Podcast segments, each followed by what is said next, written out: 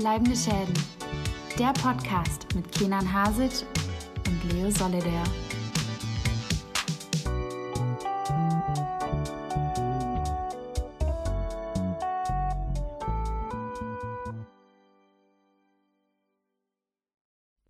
Es ist zu heiß. Da da da da. Da da da da. Herzlich willkommen bei einer neuen Folge Bleibende Schäden. Wir sind zurück aus der Sommerpause, aus der Spätsommerpause. Herzlich willkommen zu Folge 85. Mein Name ist Leo Solida und äh, ebenso urlaubsfrisch eingetrudelt ist äh, die wunderbare Eminenz neben mir, Kenan Hasic. Ain't no sunshine when he's gone. Richtig, ähm, stimmt leider nicht. Ich glaube, es war in Deutschland auch relativ warm. Ich kam heute, ich, ich bin ja heute erst wieder zurückgekehrt. Wir haben Aufnahmedatum 10. September. Ja. Äh, ja, ich bin frisch vor drei Stunden wieder zurückgekehrt. Ich äh, auch. Ungefähr. Ja, und es war einfach mal inmitten 30 Grad. Was war das Erste, was Kenan Hasic getan hat? Hat sich seinen ganzen Stress von der Seele gelaufen, ist joggen gegangen, weil er von der ganzen Fahrt äh, gestresst war und sich dachte, ich muss unter die Natur, weil die Natur reinigt ja bekanntlich die Seele.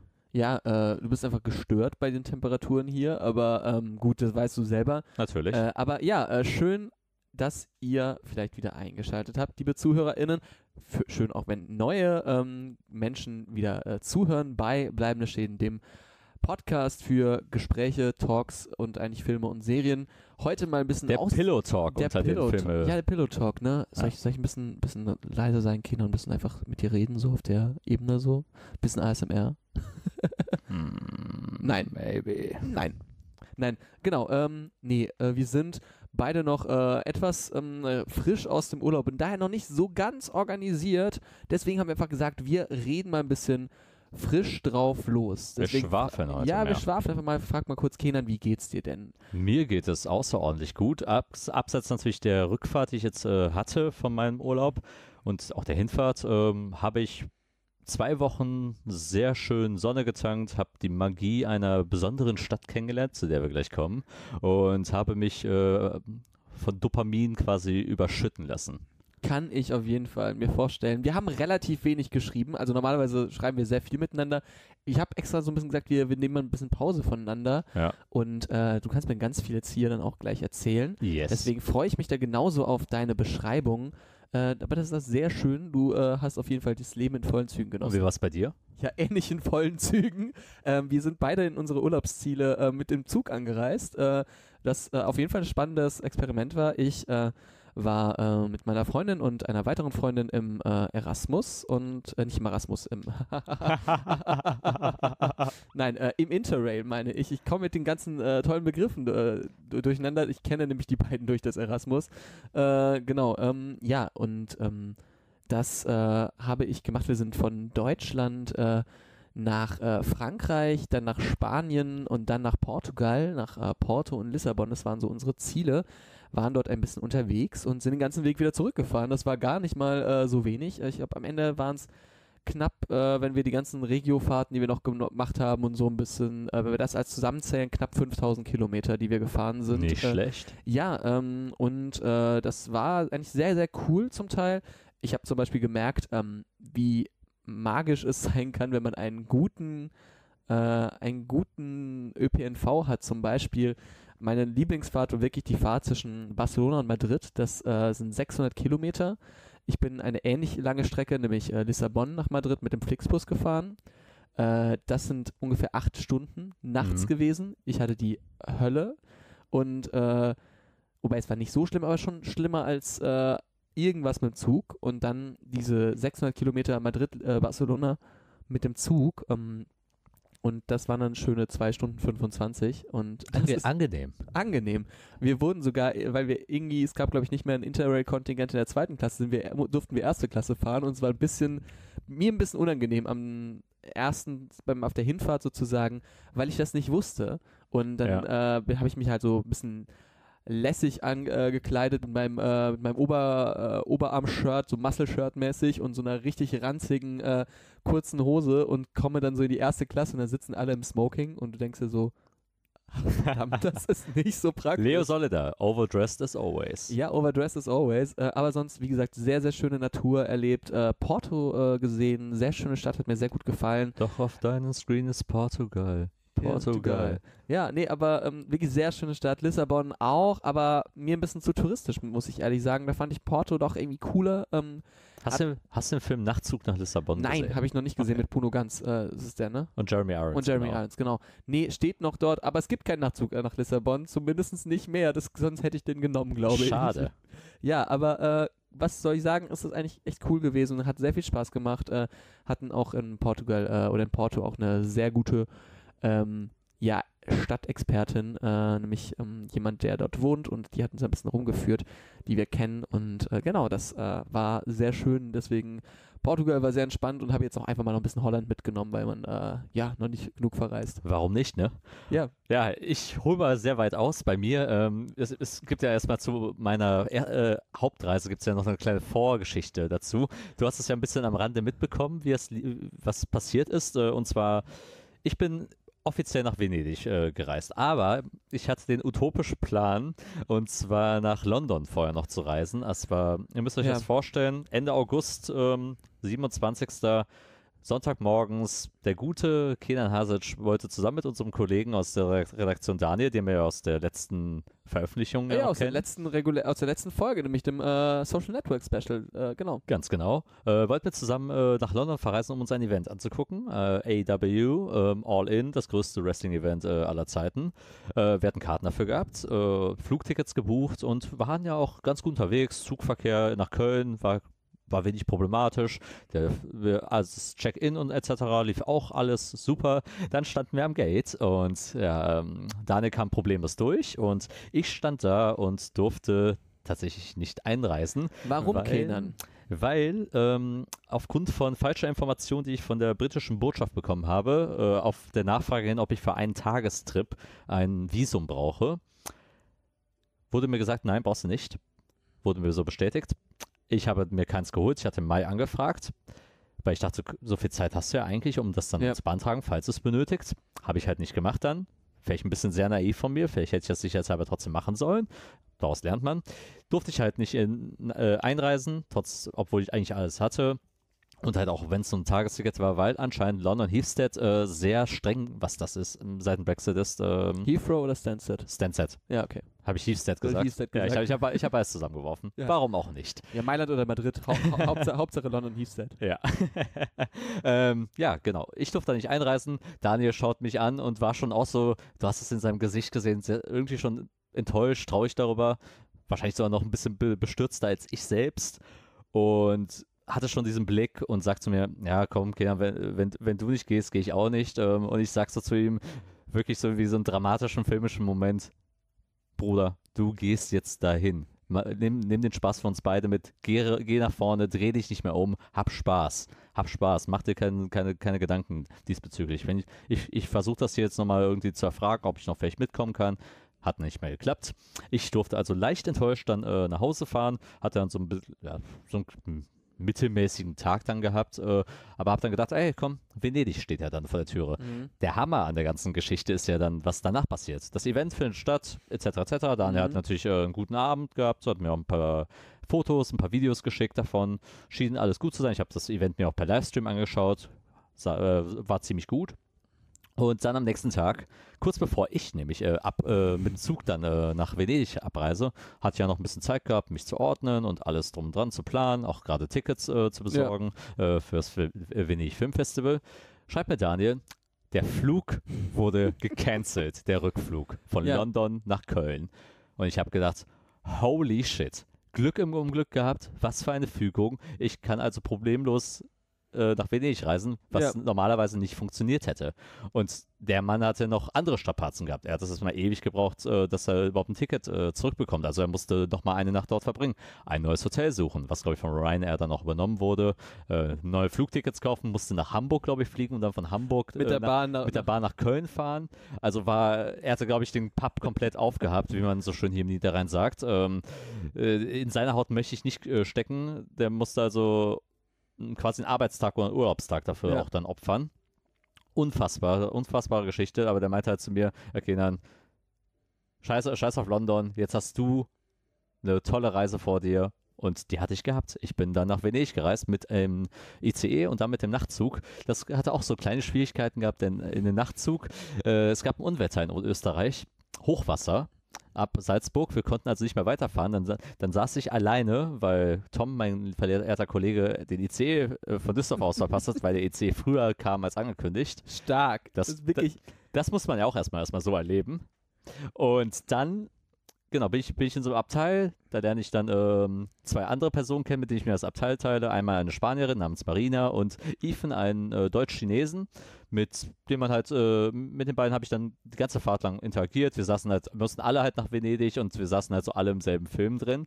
Ja, so saßen wir dann bis drei Uhr morgens dann da, haben Brotwein irgendwann mal zusammen getrunken, haben, äh, haben einfach ein bisschen gequatscht, äh, irgendwann mal geschlafen und dann sind wir um sechs Uhr morgens, haben wir gedacht so, okay, wir steigen aus diesem Zug aus, weil wir keine Informationen kriegen. Wir wissen halt, dass irgendwo ab Wien irgendwas regulär nach Venedig fährt. Ja. Sind wir nach Innsbruck gefahren, von Innsbruck über die Brenner Autobahn, dann drüber ähm, von Brennert nach Verona und für Verona nach Venedig. Waren also dann, angekündigt war, dass ich dann, ich bin um 18.30 Uhr gestartet. Um 8 Uhr sollte ich dann äh, ankommen am nächsten mhm. Morgen. Bin ich dann um 15 Uhr angekommen. Bin dann ins, äh, in mein Zimmer eingecheckt, äh, ins Camplus Santa Marta. Das müsst ihr euch vorstellen, ein Studentencampus, das quasi so sein eigenes Stadtviertel ist. Äh, um den Campus herum aufgebaut, so eine Architekturakademie.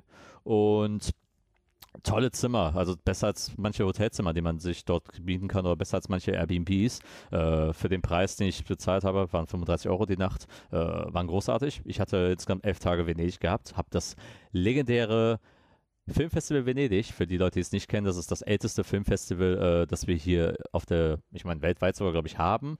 Äh, 80 Jahre jetzt mittlerweile aktiv. Und das habe ich dann von, ja, vom Beginn zu, bis zum bitteren Ende quasi miterlebt und habe dann natürlich noch Venedig natürlich als Touristenort noch kennengelernt, aber sehr viel natürlich auf dem Festival verbracht und versucht, äh, alle Best of Both Worlds zu machen.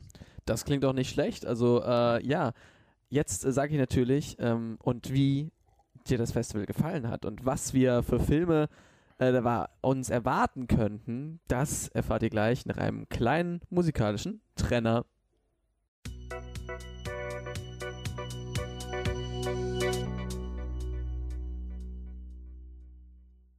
Genau, wir sind wieder zurück und ich möchte natürlich euch über das jetzt frisch ausgeklungene äh, Venedig Filmfestival. Denn gestern am Samstag, den 9., wurden auch schon die Preise vergeben. Äh, wollen wir schon über die reden? Lass oder wollen wir mal, über das Programm erstmal ja, reden? Ja, äh, lass doch mal erstmal ein bisschen über das Programm reden, so, so Orga und so, ne, so was so, vielleicht so ein paar Highlights waren, so vielleicht ein bisschen Recap. Ich war ja leider nicht dort. Genau. Venedig ist ja bei mir ganz oben auf der Liste äh, noch an Festivals, wo ich gerne hin würde, aber ja. ähm, Solange man es noch, noch halbwegs gut kann. Ja, genau. Weil natürlich äh, die politische Richtung, wie die sich in Italien entwickelt, natürlich dort nicht spürbar war, muss, ich, muss man sagen. Aber es könnte sich natürlich in den nächsten Jahren stärker ja, ändern, gerade wenn, gerade wenn die Festivaldirektion auch wahrscheinlich ab nächstes Jahr wieder wechseln wird. Ja, wenn dann auch einfach ja, Kulturetats vielleicht auch gekürzt werden, zum Beispiel, wenn da irgendwie, äh, keine Ahnung, wenn da zum Beispiel äh, ausländische ähm, also zum Beispiel ist keine, du hast ja irgendwie so ein Studi-Akkreditierungsprogramm gehabt, ne? Ja wenn zum Beispiel das einfach äh, gestrichen werden würde, solche Sachen. Zum Beispiel. Oder ja. wenn man auch einfach nochmal den Fokus mehr auf nationale Filme legen will. Ja. Und man hat ja schon dieses Jahr schon mehr italienische Filme als jemals zuvor schon gehabt. Und man hat mhm. sich ja mhm. immer noch beschwert, dass es zu wenig sind. Krass, das ist halt, das finde ich sehr krass. Aber erzähl mal so ein bisschen, wie war denn der, der Festivalaufbau und so ein bisschen die, äh, äh, genau. Die, ähm, der Stil so, ja. Die, die Akkreditierung hat mir erlaubt, erstmal auch generell frei mit dem Verkehr zu fahren. Also wir sind mit, mit Booten ähm, von, von unseren äh, Standpunkten, also entweder von Santa Marta, also von dem Unigelände, äh, entweder von dort oder von San Marco, das ist so der Hauptpunkt äh, von ja, der genau, Hauptinsel. Den kennt man ja eigentlich genau, auch so den, ein bisschen. Ne? Den Piazza, Piazza, San Marco. Der Markusplatz. Ähm, genau, und von da kann man mit dem berühmten Vaporettos fahren. Äh, so, so habe ich den Namen mittlerweile äh, äh, gesagt, weil es sind keine Boot- äh, oder, oder, oder, Wassertaxis, weil oder Taxen, ähm, die sind nämlich ein bisschen teurer und äh, da, da würden dann Leute denken, oh, bist aber reich unterwegs auf jeden Fall, weil, ja. die, weil die bis zu 200 Euro teilweise kosten können.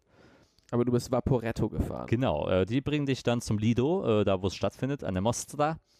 Und ja, dort, dort tritt man erstmal ein und man hat so ein, wirklich so eine Insel, die halt wirklich um das Filmfestival herum aufgebaut ist. Die Kinos sind, sind dort äh, relativ nahe gelegen. Man hat die ganzen Fahnen, äh, die ganzen Festivalgelände, die ganzen äh, Bütchen, viele Restaurants, die drumherum aufgebaut werden, Food Trucks, äh, Live-Musik, die da gespielt wird. Es gibt diese Campari-Bar. Es ist witzig, dass halt eine, ein mailändisches Getränk quasi als Werbeträger äh, in Venedig stattfindet. Ja, schon, ne? Äh, aber die Bar, die Bar ist natürlich dann so super fancy und super teuer. 10 Euro übrigens für Negroni, kann ich nur, kann ich nur sagen. Uh, das ist echt viel, wenn ich denke, dass ich in Bologna letztes Jahr noch, glaube ich, also klar, nicht an den Hauptspots, aber manchmal so ein, so ein Negroni für 4,50 bekommen. Also die so, kriegst du ne? auch an den anderen Läden. Also ich habe, glaube Ja. ich, das billigste, was ich für einen Aperol Spritz bezahlt habe, waren 3,50 Euro. Ja, okay. Also das, da, damit kommst du günstig weg. Auch äh, Weißwein für 4 Euro kriegst du auch. Ähm, genau, aber das alles drumherum, der rote Teppich ist aufgebaut, äh, das Palazzo Casino, das Riesengebäude, wo auch drei Kinosäle drin sind, strahlt dich an. Und da gehst du auch dann als erstes mal rein und holst natürlich deine Akkreditierung ab. Ähm, ich habe es ja auf Instagram gepostet, du hast es ja gesehen. Es, es gibt dann so farbliche Trennung, es gibt Public in Rot, es gibt äh, Blau für Leute, die halt ähm, zur Industry, Industry gehören ähm, oder zur, zum Journalismus etc., Schauspieler, Schauspielerinnen äh, und auch ein paar, und es gibt auch, glaube ich, nochmal andere rote äh, Bänder für auch Leute, die zur Industry noch gehören, weil Marco Melina zum Beispiel, die ja auch zwei, zwei Industriepässe Freundinnen hat, von uns, ne? Genau, ähm, die dort auch äh, seit Jahren schon immer unterwegs sind, haben ja auch immer dann so rote Industriepässe dann gehabt. Ähm, Mhm. ich hatte einen grünen, das ist dann Cinema. Äh, das ist dann für die ganzen Studis oder für Leute, die halt irgendwie durch Programme oder sowas reingekommen sind. Ähm, die konnten tatsächlich, das wusste ich am Anfang nicht, ähm, online, online dann nicht nur für All Passholders buchen, sondern man konnte auch tatsächlich die Industry und die Presseverführung tatsächlich auch damit besuchen. Ach krass. Das wusste ich am Anfang gar nicht. Das habe ich dann in den ersten zwei Be äh, Bestellvorgängen. Also es gibt halt vier Tage, an denen man äh, Karten Kartensektoren geöffnet werden. Das wusste ich gar nicht. Da habe ich erstmal immer nur die Public äh, Screenings dann besucht und Mhm. später konnte ich dann, je nachdem wie, wie es natürlich mit dem Server geklappt hat, konnte ich dann auch die anderen ähm, Screenings dann besuchen. Zum Beispiel habe ich dann einen Film El Conde zum Beispiel dann äh, Press Industry noch am er aller, allerersten Tag noch besuchen können, obwohl ich dachte, den schaffe ich wahrscheinlich nicht mehr, weil ich keine Karten mehr bekommen habe dafür. Und generell beim Karten, ähm, beim Kartenkaufen ist es super krass, wie hoch die Absprungrate ist. Mhm. Viele Leute buchen sich erstmal gefühlt alles und dann canceln die immer nacheinander, äh, sodass dann immer wieder bis zehn Minuten vor Vorstellungsbeginn immer wieder Plätze frei werden. Also wenn man also für Leute, die zu, in zukünftig über dieses Studentenakkreditierungsprogramm oder generell mal in Venedig sind, gibt nicht auf, wenn ihr die Karten nicht direkt am ersten Tag bekommt. Es wird immer, immer was frei sein. Also ich konnte eigentlich so gut wie alles gucken, was ich gucken wollte. Ich habe auch sehr viel gecancelt letzten Endes, weil manchmal die Kraft auch nicht ausgereicht hat, über, über den Tag verteilt. Ja, kennen wir auch beide zum Beispiel aus Köln, wo wir Genau. auch äh, sehr viel einfach gecancelt haben, wo wir manchmal gesagt haben, nee, habe ich jetzt auch Ja. gerade nicht Lust. Einfach. Ja, ich habe um so. zehn Filme, glaube ich, gecancelt. Viermal davon dieser, äh, der William Friedkin-Film, weil ich immer so vier verschiedene Zeiten dann davon gehabt hatte und habe gedacht, ja komm, den schaffst du noch. Und dann habe ich gehört, äh, es soll nicht so gut sein, es soll so ein TV-Court-Drama mehr sein. Und dann habe ich gedacht, äh, um 22 Uhr kein, kein Bock. Weil manchmal ist es auch nämlich auch schwierig, mit den Vaporettos dann wieder zurückzukommen, dabei du bist fast immer eine Stunde unterwegs und dann willst du auch nicht um 2 Uhr zu Hause sein und dann um 6 Uhr wieder aufstehen, jeden es ist, Tag. Es ist ja wie, wie bei einem Musikfestival, wo du dir auch Ja. nicht dann, äh, manche Bands natürlich dann mitnimmst, aber zum Beispiel manche Bands dann sagst, ja, okay, nee, das kann ich jetzt mir nicht jetzt geben, wenn ich dann morgen, oder wenn ich dann jetzt die ganze Zeit auf dem Festivalgelände bleiben Ja. will, und auch sowas. Also ja. Genau, die Kinosäle sind alle, ich würde sagen, rustikaler ein bisschen, also groß, Massensäle. Also das größte, die Pala Biennale, wo halt auch, wo ich sehr viele Screenings gesehen habe und auch das Sala Grande. 1800 ist der Umfang für, für Leute und die waren ja auch teilweise immer fast ausverkauft. Das ist krass für so deutsche Verhältnisse, ne? Wenn Ja. wir denken so, wir haben 300er, 400er Säle, ma so Maximum, ne? So, also in normalen Kinos. Ganz genau. Und ähm, da gab's, die gab es natürlich auch. Es gab kleinere Säle, gerade für die, für die Doku-Filme oder für die Klassiker. Aber gerade für die wirklich neuen Screenings, für die Wettbewerbsfilme, immer die größten Säle natürlich ausgebucht. Da, wo natürlich auch die Premieren stattfinden, im Sala Grande, wo der rote Teppich ist. Ja, rotes, roter Teppich war auch belebt. Jeden Morgen immer JournalistInnen und auch InfluencerInnen schon vor Ort gesehen, die halt um 6 Uhr morgens da schon, glaube ich, geparkt sind, Picknickdecken ausgebreitet haben, Regenschirme die, äh, oder Sonnenschirme schon platziert haben, damit die dort den ganzen Tag chillen, damit die halt ihre Beiträge machen können. Und das Influencer-Game ist ja auch super stark. Also es sind ja wirklich Leute, die setzen sich random an irgendeinen einen Stuhl drauf, haben, haben ihr, haben ihr kleines äh, Stativ aufgebaut, ihr Handy, ähm, Hand, äh, normal, normalen Selfie-Stick oder so und, und filmen dann schon. Kleines Ringlicht nebenbei aufgebaut, mitten, mitten in der Sonne, in der Freiheit, wie als wäre es das selbstverständlichste ever. Äh, apropos roter Teppich, da wollte ich jetzt schon mal einhaken. Ja. Wir äh, sind ja gerade in einer schwierigen Situation in der, in der Industrie, denn Ganz nämlich genau. durch nicht nur die SchauspielerInnen streiken, auch die, äh, ähm, die WriterInnen. Ja. Da auch natürlich ne, nochmal äh, vollste Solidarität mit denen. Ne? Also diese Arbeitskämpfe sind total gerechtfertigt und äh, werden zu Recht geführt. Ja. Ähm, das betrifft natürlich auch die Verschiebung. Wir haben ganz viele Filme jetzt in letzter Zeit seit unserer letzten Folge gesehen, die verschoben wurden, wie zum Beispiel Dune Genau. ähm, der verschoben wurde oder man. Es gibt sogar Stimmen, die sagen, dass vielleicht sogar der Wonka-Film äh, verschi- verschoben, werd, versch äh, verschoben werden könnte. Ja, das stimmt. Ähm, und ähm, jetzt natürlich auch die Frage, wie beeinflusst das so ein Festival, wo eigentlich man ja davon lebt, dass da Star Power ist, wenn viele sagen, nee, wenn solange ihr unsere ähm, einfach un unsere Bedingungen nicht akzeptiert, machen wir keine Promo für Filme. Das, das Wie, äh, wie krass war das zu spüren? Was würdest du sagen? Also Äh, du warst, du warst natürlich noch nie auf der, davor in Venedig, aber wie würdest du es so einschätzen? Schon sehr stark. Also man merkt, dass da sehr viel Fokus natürlich auf die europäischen Stars und auf gerade die italienischen Stars geworfen wurde. Viele auch InfluencerInnen ähm, auch auf dem roten Teppich unterwegs waren. Also ich kannte total viele gar nicht. Also das waren alles unbekannte Namen, die ja teilweise rumliefen. Ich, hab's, ich war jetzt nicht hautnah oft dabei, ich habe es mir mal vom Screen aus der Ferne angeguckt, weil ich brauche diesen Bummel, Bummel halt nicht. Das ist mir manchmal dann ein bisschen zu viel. Mhm. Ähm, aber es waren trotzdem ein paar namhafte Namen dabei. Ähm, ne? Äh, die, natürlich die Jury war vor Ort, Damien Chazelle, Martin McDonough beispielsweise, die berühmten Regisseure. Chazelle kennen wir natürlich aus La La Land, äh, Babylon beispielsweise, Whiplash, Whiplash, Martin McDonough, Benji's of Inisherin, Brügge sehen und sterben, etc. etc. Seven Psychos, genau, ja. Genau, und Adam Driver war zum Beispiel vor Ort. Mhm. Der, der hat dann tatsächlich Werbung für Ferrari gemacht. Merkt man natürlich auch, äh, wenn man eine internationale Produktion hat, ist das dann wieder schon natürlich eine andere Geschichte. David Fincher war vor Ort. Für Ähm, The Killer, für- seinen The neuen Killer. Film, ne? Wes Anderson war dort auch, war gerade, weil er dort auch eine Masterclass abgehalten hat Mhm. äh, und auch ausgezeichnet wurde. Äh, witzigerweise, ähm, Marco Melina waren, waren dort bei der Pressekonferenz dabei und bei der Auszeichnung und die haben erzählt, dass Wes Anderson ähm, dann relativ, relativ sehr humble, humble war über, über ähm, das ganze Ding. Ähm, und hat gesagt so, ich habe mir mal die Liste der äh, letzten GewinnerInnen äh, angeschaut und die wurden immer für ihre schlechtesten Filme ausgezeichnet. Ich hoffe, das äh, hat, hat nichts mit meinem aktuellen Film zu tun. Ja, Denn- ähm, Er hat jetzt ja einen Fi- äh, Film am Laufen gehabt, an zwar einen Kurzfilm, äh, Ja. mit The Wonderful Story of Henry Sugar oder auf Deutsch Ich sehe was, was du nicht siehst, von Roald Dahl, äh, ähm, eine Kurzgeschichte, die verfilmt wurde. Genau, die waren vor Ort, also die Regisseure waren dann schon stärker da. Sofia Coppola war da, zusammen mit äh, Priscilla Presley tatsächlich. Ja. Jacob Elordi war da. ja. Ähm, wen habe ich noch gesehen? Ähm, Mats Mikkelsen natürlich war vor Ort, Daddy. Mhm.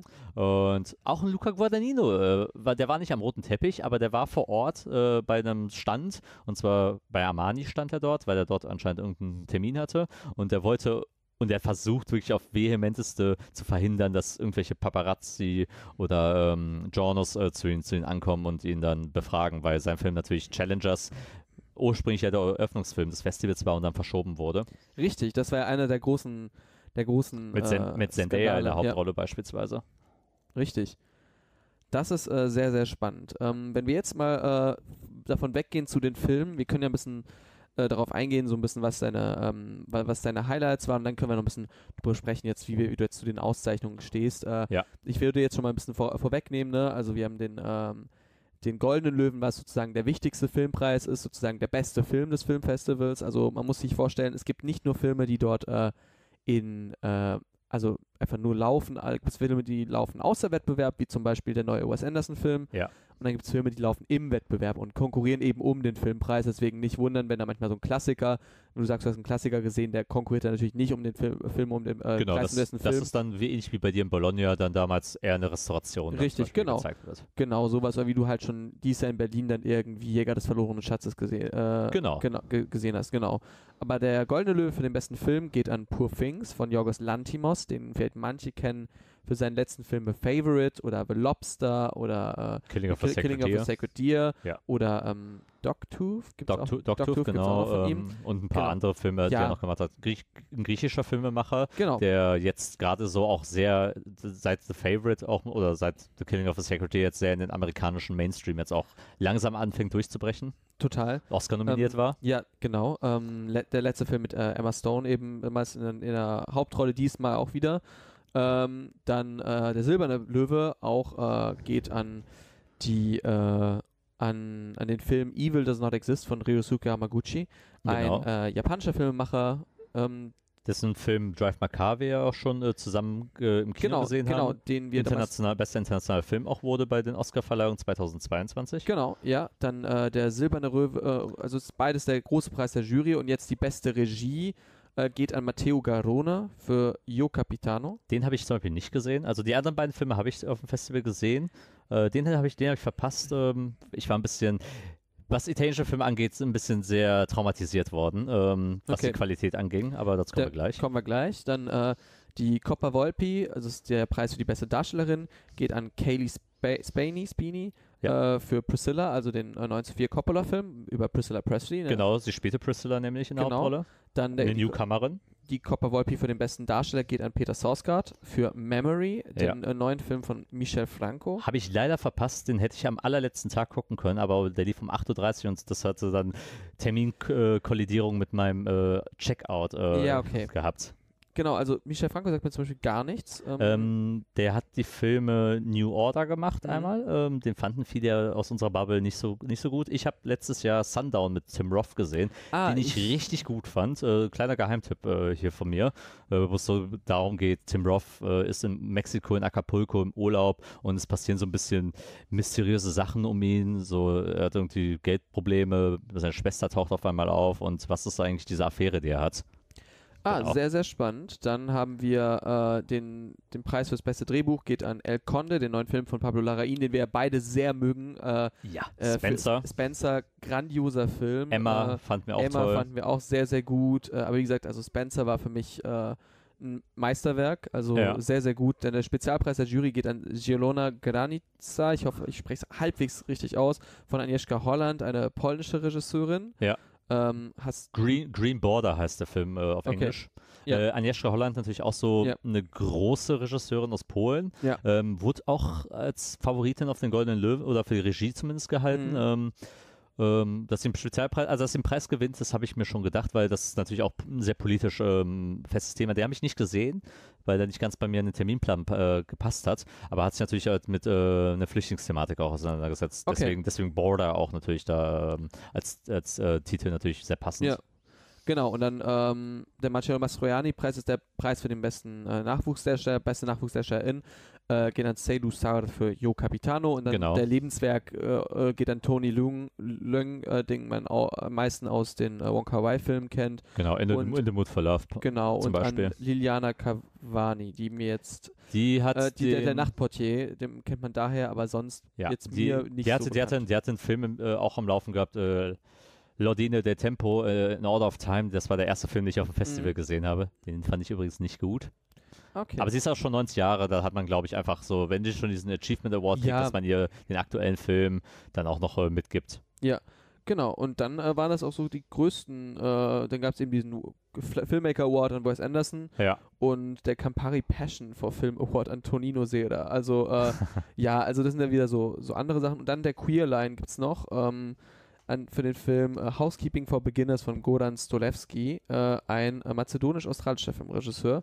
Den hast du nicht gesehen Nein. wahrscheinlich? Äh, genau, genau, das sind also die die wichtigsten Sachen so ein bisschen. Ja. Also man so ein bisschen, man kann sagen, was häufiger rau äh, rauskam, Yo Capitano, Priscilla, Poor Things, so ein bisschen so. Ähm, Genau. genau, gemeinsam äh, kann man sagen, das sind so die drei größten äh, Gewinner, gemeinsam noch äh, und Evil Does Not Exist äh, Ja. von äh, Hamaguchi. Und jetzt so ein bisschen, wie war das Festival für dich und was waren denn so die Filme, die dich begeistern konnten? Es war eine Achterbahnfahrt, muss ich echt zugeben, äh, zwischen einigen Filmen, die ich echt geliebt habe. Also Poor Things natürlich. Ähm, ich vermische das jetzt mal so ein bisschen, ist mein Lieblingsfilm des Festivals Ja. direkt, das kann ich direkt mal vorwegnehmen, ist mein Platz 1, weil der Film einfach Kreativität ausstrahlt. Er ist nicht nur handwerklich wahnsinnig gut gemacht, die Welt, die kreiert wird, diese futuristische Welt, ist wirklich magisch. Emma Stone spielt eine Wahnsinns-Performance. Das Problem ist halt, es gibt ja die Regelung seit ein paar Jahren, dass man halt nicht äh, den Goldenen Löwen und den Volpi ge äh, gewinnen kann. Okay. Deswegen äh, war es nicht möglich für Emma Stone nach dem besten. Ähm, also wenn, wenn Emma Stone gewonnen hätte, hätte zum Beispiel ähm, der Goldene Löwe nicht an Pro Pfingst hätte vergeben können. Okay. Zum Beispiel. Ja. Oder, und, und andersrum natürlich. Ähm, Emma Stone war meine Favoritin äh, Mhm. für, für, für den Darstellerinnenpreis, aber den hat sie dann eben nicht gewonnen, damit wahrscheinlich auch dann Lantimos halt den besten Film gewinnen kann. Ja. Äh, was ich natürlich vertreten kann, weil ich würde dann auch eher, glaube ich, den besten Film da, dafür vergeben. Und der war auch der mit dem heiß, mit dem größten Critic Score äh, bei, bei Va- Variety. Variety. Variety, genau. Und auch beim Publikum. 10 Millionen Standing Ovations, äh, Szenenapplaus äh, rund um die Uhr. Emma Stone wurde sehr gefeiert. Es wurde herzlich gelacht. Also ich hatte neben mir irgendeinen so Italiener noch neben gehabt. Wir haben, glaube ich, immer zur selben Zeit immer angefangen zu lachen. Der Film ist super humoristisch. Äh, Willem Dafoe spielt seine beste Performance seit Lighthouse, will, will, ich, will ich sagen. Ähm, Mark Ruffalo ist der Showstealer. Großartige Nebenrolle. Man muss natürlich jetzt schauen, durch die Verschiebung, der Film wurde jetzt zweimal verschoben, der sollte ja ursprünglich eigentlich Ende September, Anfang Oktober ja rauskommen Ja. hier in, in Deutschland, wurde auf äh, Anfang äh, Dezember verschoben und jetzt nochmal auf den Februar, was das jetzt Ich natürlich glaube sogar auf bedeutet. den März, wenn ich mich nicht täusche. ich glaube Februar. Auf jeden Fall Anfang des Jahres. Äh, Ja. Und das ist schon krass. Und das ist natürlich die Frage, wie sehr wird er denn bei den Oscars jetzt äh, überhaupt noch eine Rolle spielen, wenn jetzt dieser Kale wenn der Kalender sich so verschiebt, ob der da überhaupt noch eine Chance haben könnte, weil er müsste eigentlich gerade darstellerisch ähm, nominiert werden von der Regie, bester Film, eigentlich in all, Kamera, Kostüm, Design, eigentlich in allen möglichen Kategorien äh, nominiert werden. Zwar, würde zwar wahrscheinlich nichts gewinnen am Ende, vielleicht Emma Stone am, allerhöchst, am allerhöchstens noch, aber ähm, definitiv, wie gesagt, das große Highlight, wo sich alle einig waren. Es war so wie dieser Parasite-Effekt, der 2019 Ja. dann kam, äh, wo ja auch in Venedig äh, alle überzeugt hat. Und das ist so ein Film, ich glaube, da gibt es keinen, also ich kenne keinen, der wirklich gesagt hat, dass es ein schlechter Film ist oder der ihm nicht gefallen hat. Genau. Dann ähm, andere Filme, die ich dann gesehen habe, die riesen Enttäuschung waren meistens italienischen Filme. Die haben mir nicht gefallen, weil du merkst halt so, dass das teilweise, also so, so Lodi del Tempo, der von Liliana Cabani jetzt wie so ein TV-Film angefühlt, der Mhm. wirklich so ein bisschen Xavier Dolans It's the End of the World äh, versucht hat, so ein bisschen darzustellen. Ich weiß nicht, ob du den Film gesehen hast. Habe ich leider noch nicht gesehen. Genau, da geht es also auch so, eine, äh, so, so, so Familie und Freunde sitzen zusammen und diskutieren das Ende der Welt so ein bisschen. Und es ist wirklich sehr wenig spannend, weil, die, weil man sich keine Mühe ge ge gegeben hat, gut Charaktere zu inszenieren. Und der Film sah auch vom Editing her ziemlich schlecht aus. Äh, Io Capitano habe ich leider verpasst. Dann habe ich den Eröffnungsfilm Kommandante gesehen. Den fand ich hingegen solide. Ist ein bisschen, ein bisschen italienisches Geschichtskino, wo man auch ein bisschen natürlich fragen muss, natürlich, wie sehr ist der Patriotismus, weil man schaut ja nicht häufig äh, modernes italienisches Kino, wie blicken die nochmal auf zurück, äh, Geschichte Ja. zurück. Es ging dort nämlich auch im Zweiten Weltkrieg und halt auch um so eine heroische Figur, die im U-Boot unterwegs war und halt ähm, in Belgien ähm, gekämpft hat. Muss man sich immer fragen, in, angesichts der aktuellen Lage natürlich, wie, woher kommt das, ne? Richtig, richtig. Das ist, das ist dann eben so ein es hat so einen leicht bitteren Beigeschmack gehabt, finde ich. Ist ein okayer Film, aber hat mich jetzt auch nicht begeistert. Dann gab es eine internationale Produktion, Finally Dawn oder La Finamente Alba hieß der, äh, mit Lily James in, der, äh, in einer der Hauptrollen. Willem Dafoe spielt auch mit. Ähm, Alba, Alba Rohrbacher und auch ähm, Emma Selwick. Äh, Ja, sagt mir, glaube ich, was, ja. Nee, oder? Oh, die, die, die aus Shiva Baby. Ähm, Ach ja, ja, ich, äh, ich weiß, weiß und Buddies. Buddies, Buddies. Egal, äh, gehen, wir, gehen wir weiter. Genau, ich, äh, das ist zum Beispiel so ein Film, der versucht hat, super 8,5 von Fellini zu sein, ging zweieinhalb Stunden. Ich habe den morgens um 8.30 Uhr geguckt und war einfach nur konstant genervt, weil ich, ich muss auch echt sagen, ich mag Lily James auch echt nicht in Hauptrollen zu sehen.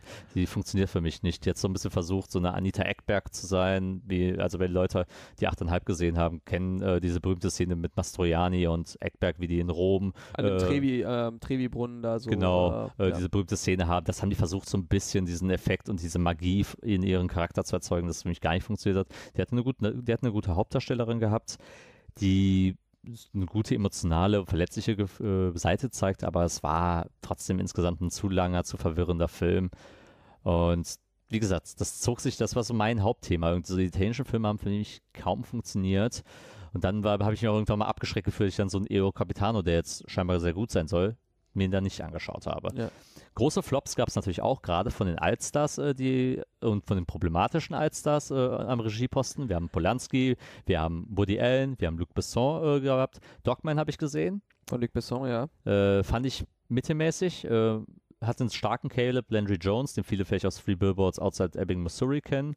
Ähm, den fand ich stark, hat tatsächlich es geschafft, äh, so eine Cross-Dressing-Thematik reinzubringen, die sogar sehr gefühlvoll gehandelt wurde. Das waren so ein paar Überraschungen, aber er sah unfassbar billig aus. Ich fand, die Story war super vorhersehbar, hat für mich gar nicht funktioniert, auch wenn die Hunde natürlich, also es geht um so einen Typen, der halt äh, Hunde, Hunde, äh, Hunde, so einen Hundezwinger hat äh, und dann mit Hunden starken Kontakt hat und so ein, leicht, leicht wie so ein Superman, also so, Mhm. so ein Dogman halt äh, Ja. dann rüberkommt. Aber äh, das war irgendwie so, das war halt nichts. The Palace habe ich dann nicht gesehen, dafür habe ich keine Karten bekommen, Gott sei Dank, denn äh, Mark hat ihn gesehen und er meinte zu mir, TV Sat 1 Spielfilm 1996. Und das ist der neue Roman äh, Polanski. Roman Film. Polanski, ja. Genau, und äh, alle anderen, die, mit denen ich gesprochen habe, auch die internationalen Studis, mit denen ich, äh, die ich dort kennengelernt habe, meinten, the most disgusting movie we ever saw in Venice. Und das wird als einer der schlechtesten Venice-Filme ever betitelt. Also dass er einfach nur für Provokationen eingeladen wurde Ja. und eigentlich auch nicht für ja, Qualität. das war eine komplette, komplette Luftnummer. Ähm, der Film sah ein bisschen aus wie Triangle of Sadness in billig. Äh, wenn du den Trailer anguckst, das sah furchtbar aus. Das war wieder so ein haha reiche Menschen-Film. Mhm. Und dann die größte Überraschung, Woody Allen kam ziemlich gut weg.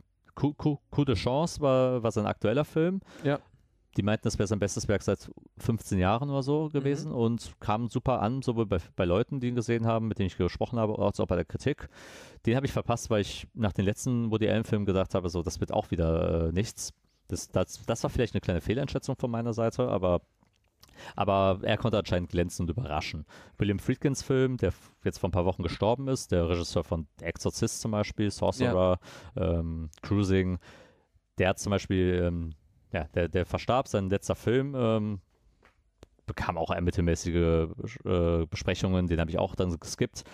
Genau, aber dafür, dafür stand Venedig auch so ein bisschen in diesem Jahr für die enttäuschenden Altstars und eher für die ener energetischen jungen Leute, die jetzt da, da auf einmal dann äh, ankamen, wie halt ähm, auch nochmal Richard Linklater, der ich zum Beispiel blicken ließ, der außerhalb des Wettbewerbs einen Hit, den Film Hitman reingebracht hat, der zufällig wieder erwartend zum Dark Horse wurde, also zum Überraschungshit und mein Nummer zwei tatsächlich wurde. Krass. Ein Film über, über den Mythos des berühmten Auftragskillers, Mhm. Nämlich, äh, der Film setzt sich nämlich auch ein bisschen mit der Kulturgeschichte auseinander von dem Mythos, dass es eigentlich gar keine Auftragsmörder gibt, sondern die Polizei quasi Hitman erfindet, um Leute dran zu kriegen, die halt sowas engagieren würden.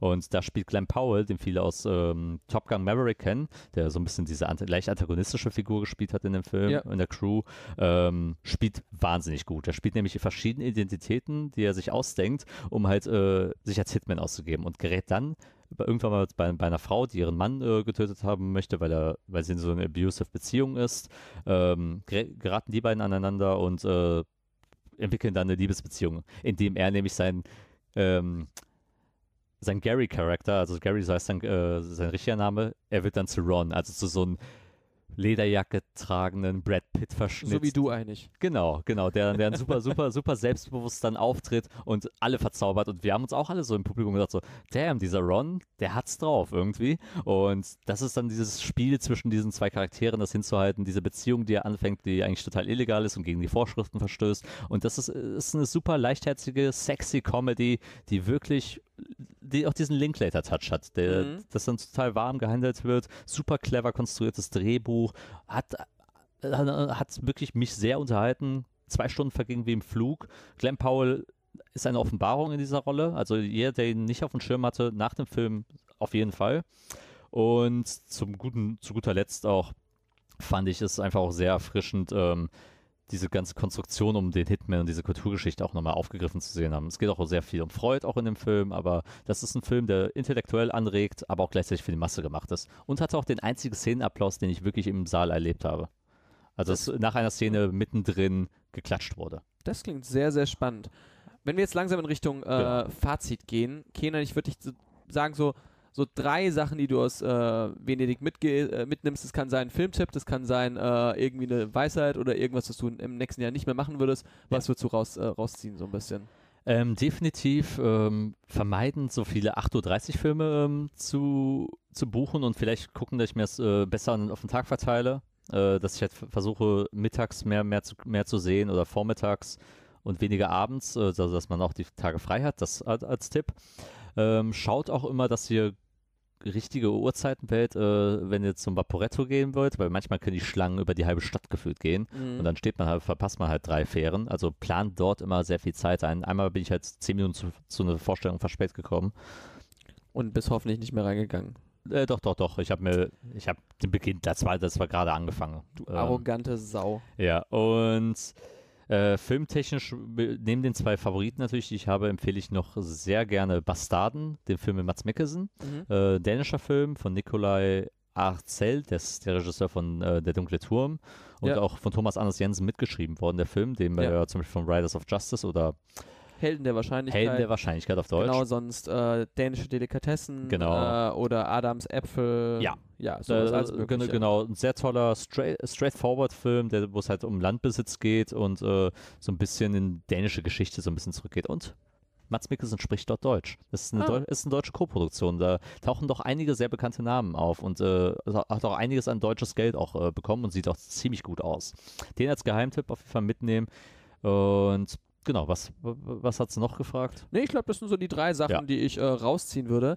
Denn wir machen heute einfach mal eine kürzere Folge, weil ich könnte jetzt auch ein bisschen drüber erzählen, Es- was ich geschaut habe. Ich habe nämlich Only Murders in the Building Staffel 3 geschaut, aber nö, das erzähle ich dir jetzt einfach nicht. Und äh, Ich muss es selbst noch anfangen. Genau, du musst es anfangen, deswegen reden wir da in der nächsten Folge drüber. Ähm, Sehr gut. Genau, äh, ich habe auch Past Lives gesehen, da reden wir auch in der nächsten Folge Ja. drüber, denn ich fand den super, aber da woll wollen wir uns mal ein bisschen mehr Zeit einfach mal so nehmen und da ist er schon ein bisschen länger im Kino, aber da reden wir mal einfach noch ein bisschen ausführlicher drüber. Genau. Und deswegen würde ich sagen, Kenan, hau mal die Formalitäten und dann gehen wir zur Musikplaylist. Genau, wenn ihr regelmäßige HörerInnen des Podcasts seid und auch den Podcast sehr mag, bewertet ihn gerne mit äh, guten Bewertungen äh, auf Spotify, Apple Podcasts, Google Podcasts, Amazon Music mit, den, mit der vollen Punktzahl, die zu, dort zu vergeben ist. Das findet ihr auf allen möglichen Plattformen oder auf euren Pocketcasts. Dann findet ihr uns natürlich auf Instagram, der aufgrund unserer Urlaube sehr inaktiv letztens war. Aber Ja. da werden wir wieder natürlich ein bisschen mehr posten und zurückkehren und vielleicht ein bisschen wieder regelmäßigere Updates geben.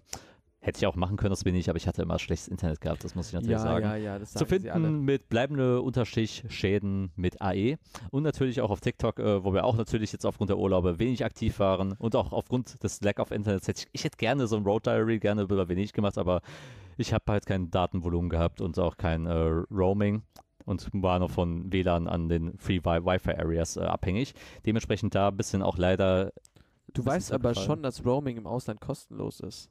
Ich weiß, Achso, aber ich, aber ich hatte kein Netz. Ich hatte Ach einfach, so, ich hatte ach so. durchgängig kein Netz gehabt. das ist Ich habe ich hab, ich hab wirklich an Lösungsansätzen ohne Ende gearbeitet. Bleibende Unterstrich Schäden AE auch für TikTok, by the way. Ja, genau. ja, und kommen wir zur Musik. Äh, wir haben äh, wochenlang. Äh, Wir haben, wir haben gefühlt zwei Monate Releases verpasst. Also ich kann gar nicht äh, das alles einpacken, was, ja, was, was ich habe. des- deshalb versuchen wir es ein bisschen einzugrenzen. Wir wollen jetzt nicht 20 Songs natürlich reinhauen. Sagen wir drei pro Person. Drei pro Person finde ich sehr gut. Drei pro Person finde ich sehr, sehr gut.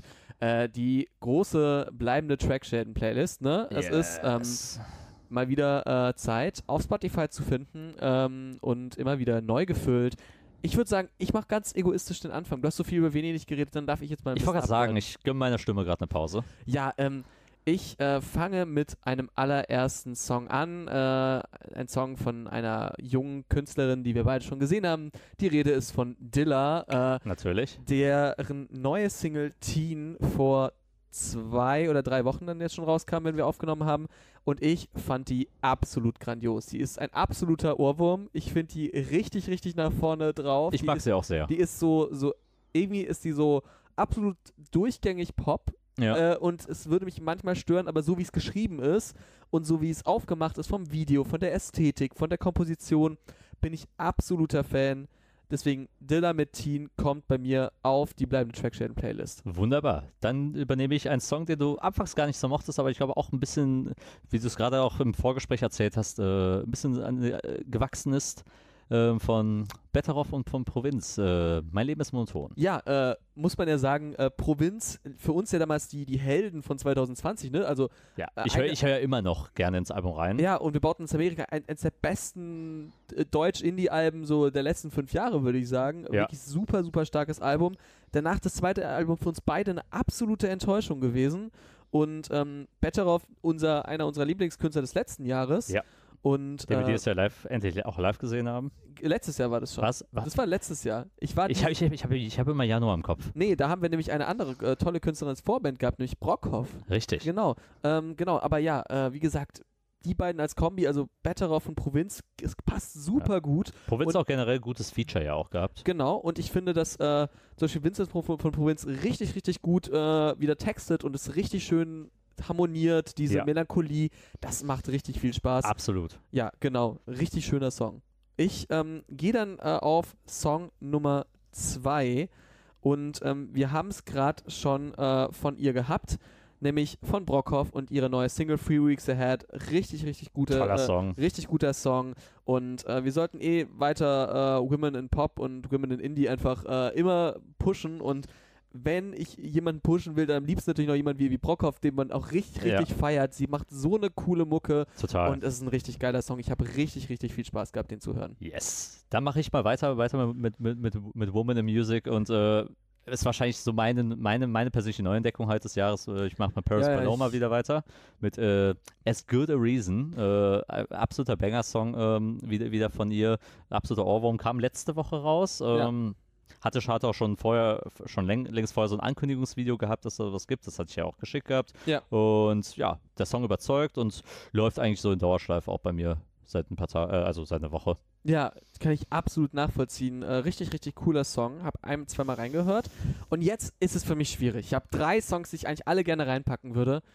Aber ich entscheide mich für äh, die neueste Single von Ren, Lost All Faith. Richtig, richtig Oh, die ist, geil. Die ist cool. Super gut nach vorne gehend. Richtig, äh, richtig cool.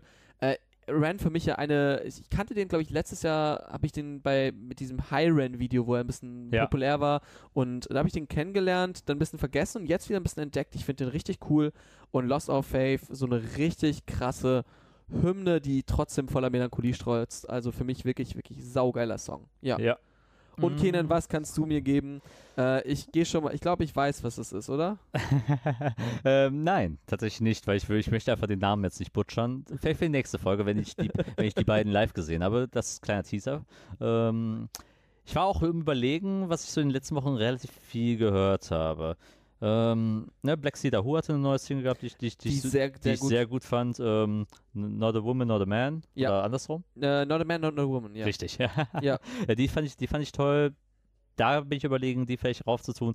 Ansonsten habe ich auch noch von Iniko mit Jericho, so, so, Mhm. so einen etwas anderen Song, was ein bisschen pep äh, peppiger ist, aber, aber auch ein sehr guten, äh, cooler Vibe-Song ist. Da war ich auch am überlegen.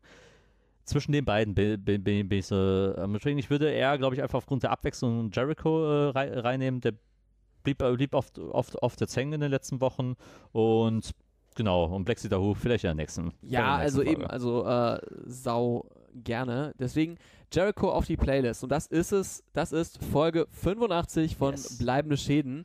Ja, äh, Kenan, das war eine wunderschöne Folge mal wieder. In Ein der wunderschönes Comeback. Ja, ein wunderschönes Comeback. Es ist die erste Stunde äh, äh, nach den Ferien und es ist absolute Affenhitze hier in diesem Zimmer. Ja. Deswegen machen wir hier mal einen Cut und wir hören uns in zwei Wochen. Danke, dass ihr eingeschaltet habt und wie gesagt, äh, ja, abonniert uns gerne und folgt uns überall, wie Kenan es schon schön gesagt hat. Und mir bleibt es nicht anderes zu sagen als vielen lieben Dank und das war eine neue Folge von Bleibende Bleibende Schäden. Schäden.